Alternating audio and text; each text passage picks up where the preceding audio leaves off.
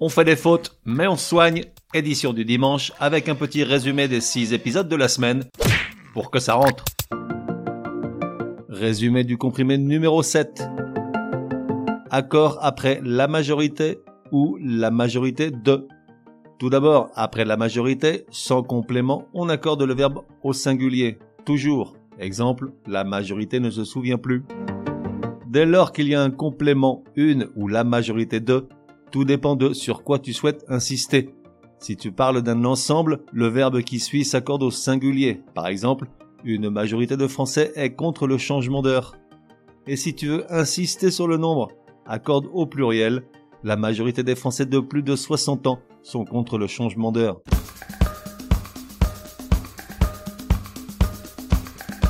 Résumé du comprimé numéro 8. Toute lettre majuscule doit être accentuée au même titre que sa petite sœur, la minuscule, dans tous les cas, toujours, immer, always, siempre.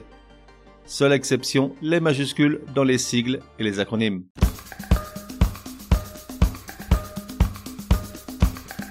Résumé du comprimé numéro 9. Du bon usage des verbes apporter et amener. Apporter, c'est pour les objets, les choses, tandis que amener, c'est pour les personnes et les animaux. Exemple, tu apportes une chaise, tu amènes mamie dessus. Exception, il y en a, bien sûr. Amener peut être suivi d'une chose s'il est utilisé dans le sens de transporter. Exemple, Patrick amène sa voiture au garage.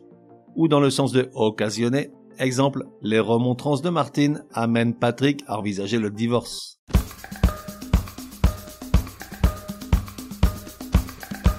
Résumé du comprimé numéro 10.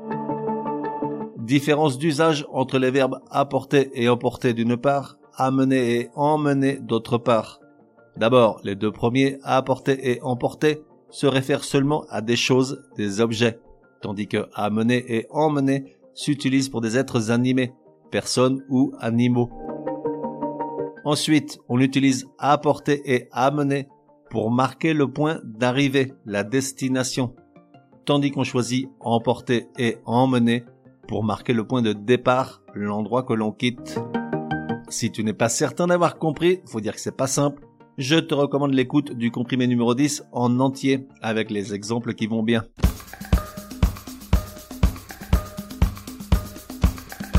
Résumé du comprimé numéro 11. Comment accorder les jours de semaine? Alors, les jours de semaine, comme tous les noms communs, s'accordent au pluriel les mardis S, les dimanches S, les rares cas où ce n'est pas le cas, c'est par exemple dans la phrase Patrick fait du yoga les mardis et samedis de chaque semaine, puisqu'on considère qu'il n'y a qu'un seul mardi et un seul samedi par semaine. Mais on dirait Patrick fait du yoga les mardis S et samedis S de chaque mois, car on n'est pas que idiot, on sait bien qu'il y a plusieurs mardis et samedis par mois. En fait, pour ne pas se tromper, il te faut faire attention au nombre de jours dans l'intervalle cité.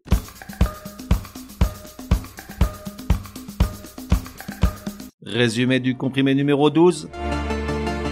Comment correctement écrire le mot cours On a quatre cas. Cours, C-O-U, 2 R E, ne s'emploie que pour chasse à cours. Cours, C-O-U-R, dans cours d'école ou cours de justice ou cours du roi ou cours des comptes. Cours, C-O-U-R-S, dans, par exemple, cours d'eau, cours de bourse, cours de sport, au cours de sa vie. Et enfin, cours, C-O-U-R-T, dans cours de tennis ou quand il s'agit de l'adjectif ou de l'adverbe invariable, comme dans la vérité tout court, pour faire court, prendre quelqu'un de court. On fait des fautes, mais on soigne. Édition du dimanche te donne rendez-vous à partir de demain pour six nouveaux comprimés super fastoches. En attendant, café et à la messe.